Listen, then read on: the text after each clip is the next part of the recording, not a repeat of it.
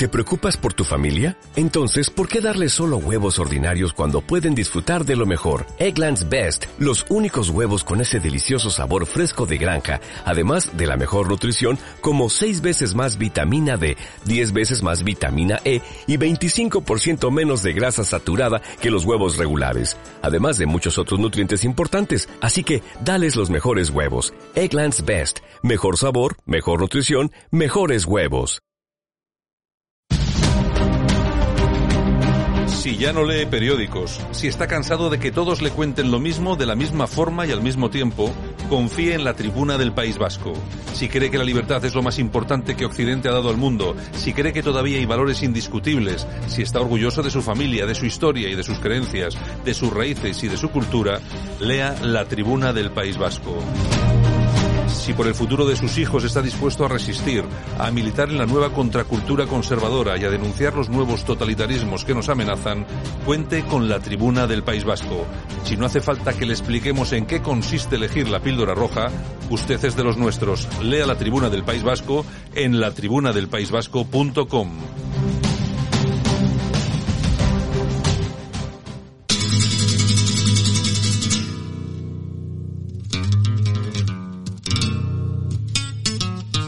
alegría, si queréis tener cantar, alegría.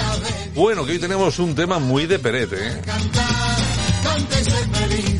Aquí estamos en el corazón. Estábamos en el corazón. Bueno, hoy tenemos a Pérez con este Canta y sé feliz. El rey de la rumba. Oye, con este tema no fue a Eurovisión o algo así. Effective Wonder. Sí, ¿no? Me suena, ¿no? Que no sé si- es no que sé- antes iban artistas, no como ahora. Si no tienes quien te quiera, Bueno, eh, Peret, que vamos a ver, representante no solamente de la rumba catalana, sino español, fue Sí, sí. Eurovisión. Eh, luego estuvo una época que se quitó de en medio y se dedicó a la iglesia. Sí, se hizo evangelista. Y reapareció siendo independentista catalán. Eh, Vas tú, la- las vueltas que da la vida. Participó en varios conciertos eh, por la por la independencia de Cataluña y tal. Bueno, en fin, bueno, una cosa no tiene que ver con la otra. Como cantante, como artista, pues era fantástico. ¿no? Exactamente. no sirve de nada, no sirve de nada, no sirve de nada. Cantar a la vida, si queréis tener cantar, alegría de vivir, para disfrutar cantar, cántese feliz. Cantar conmigo para tener. Buenas tardes. Uno.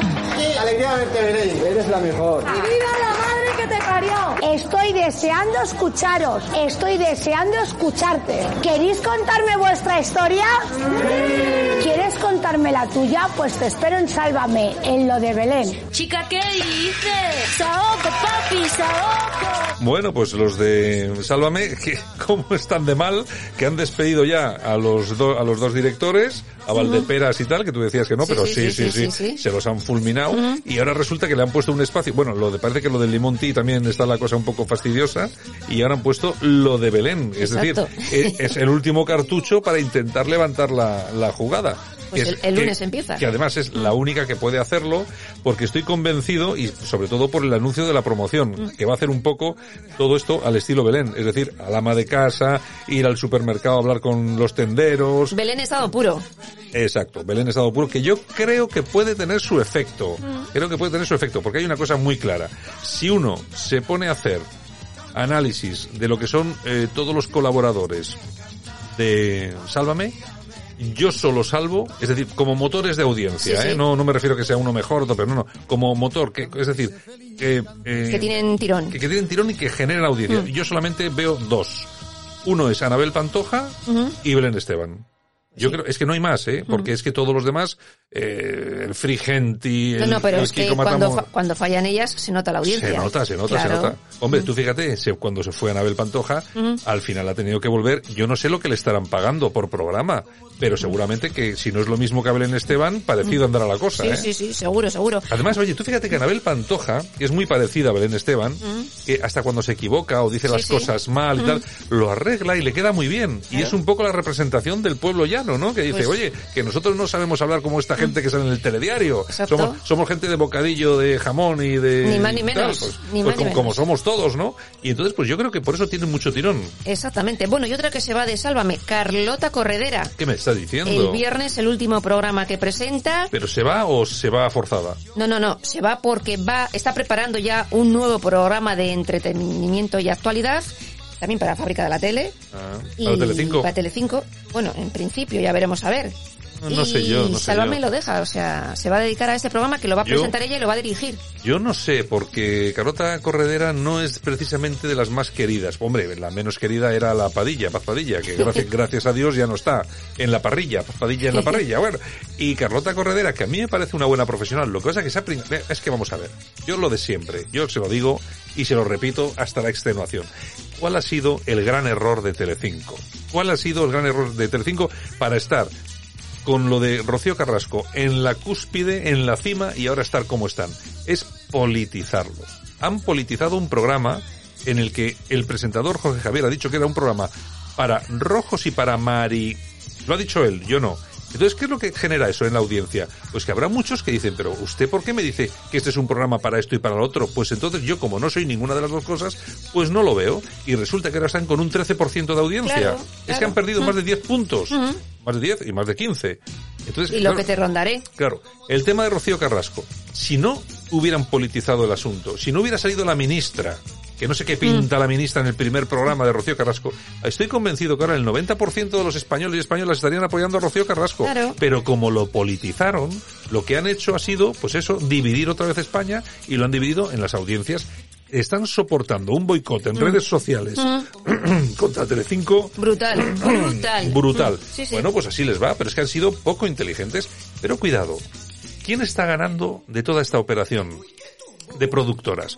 Joder, la productora Dana Rosa Quintana. Claro. ¿No se fijan ustedes el avance que tiene? Está por la mañana, están con ya son las 8, Que por cierto, eh, hoy se estrena Rocío Flores. por cierto. Entonces van fichando, van fichando al otro lado, al otro, a, a- a la otra trinchera, claro, de forma muy inteligente. A los contrarios. Y yo, y es una, y vamos a ver, ustedes no se pierdan esto que les voy a decir porque es cierto. O sea, es una batalla ideológica dentro de Telecinco. Porque las productoras tienen ideologías diferentes. Mientras tenemos que la fábrica de la tele tiene una ideología de izquierdas, pro LGTB, no sé qué, y rollos raros, resulta que la de Ana Rosa es una productora claramente, claramente, por mucho que me digan, de conservadora, de derechas, con, solamente hay que pensar que lo- la mayoría de los colaboradores son abiertamente de derechas.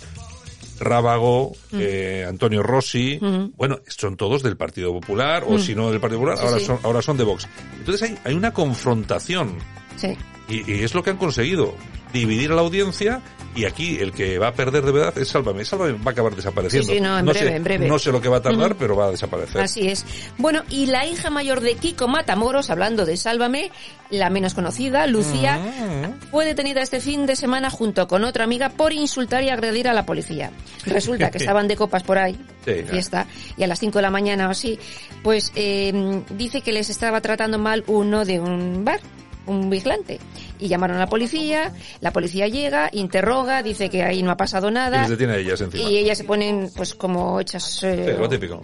y al final acaban detenidas, Vale. pegando al coche de la policía. Bueno, pues imagino que llamaría a Papá Matamoros, Sí, ¿no? me imagino que sí. Bueno, un disgustillo, ¿qué es, más? que es un letrado, es un letrado. Bueno, y el próximo día 2 de abril se casan Álvaro Falcó, el hijo del marqués de Cubas ya fallecido, y Marta Chavarri, con Isabel Junot, hija de Felipe Junot, que Sí. por cierto estuvo enrollada con Marta Chavarri. Tú fíjate cómo son las cosas, ¿eh? Entre los famosos se casan todos entre ellos. Ya te digo, ya te digo. Bueno, y Antonio David y su hijo, según lecturas, sentarán en el banquillo a Rocío Carrasco por no pagar la pensión. Otra vez eh, ahí con su hijo negociando Claro. y... Pero vamos a ver, estamos hablando de una pensión de 200 euros que la- ella dejó de pagar porque este no pagaba la suya de 600 porque él ha, él ha sido condenado a pagar 60.000 euros Sí, sí. por no haber pagado nunca la manutención, que no ha pagado. Se ha declarado insolvente Pero el ella la sientan en el banquillo. Y ahora resulta que a ella, por 6.000 euros, me parece que es una cosa así, la sientan, dicen, a a la cárcel. Nada, eso es falso porque no, la, no la van a mandar a la cárcel por eso, pero puede haber una condena eh, por, por una, vamos a ver, por una cantidad de dinero irrisoria. Además, que no es que no la tuviese Rocío Carrasco, Claro es que no, no la pagaba porque el otro tampoco pagaba. Claro. Si no pagas tú, yo tampoco pago. A ver si voy a ser la tonta Mm. y voy a cobrar y voy a, financiarte a ti tus, Pues tendrá que pagar. tus cosillas. Ya Pues verás. bueno, al final la liarán y tendrá que pagar, la, la condenarán a un mes de no sé qué, pues ya está. Y ya está el lío montado. Ahora, es la demostración empírica de que el señor este es como es. Mm. O sea, o sea, Ni más ni menos, ni más es. ni menos. Y Macoque, que quería ir a Supervivientes, teóricamente para sanear su economía, la que está todo el día de vacaciones, ¿eh? y parece ser que no va. Y muchos dicen, se rumorea presuntamente que Kiko, Kiko Matamoros ha tenido algo que ver. Sí, dice, parece ser que ha dicho, oye, si va esta señora, yo no voy. Pero irá él. Yo creo que sí va a ir, ¿eh? Uy, Yo- yo- me lo voy a pasar. Yo creo que sí va a ir. Bueno, pues nada, Yolanda, yo creo que vamos a ir acabando porque nos están poniendo aquí, me están haciendo señales, aspa- bueno, señales, Señales no, de humo. Me están haciendo aspavientos. Que no vamos, que no vamos, que esto ya se ha ido de... Bueno, Yolanda, hasta mañana. Pues un besito a todos y pasar feliz día.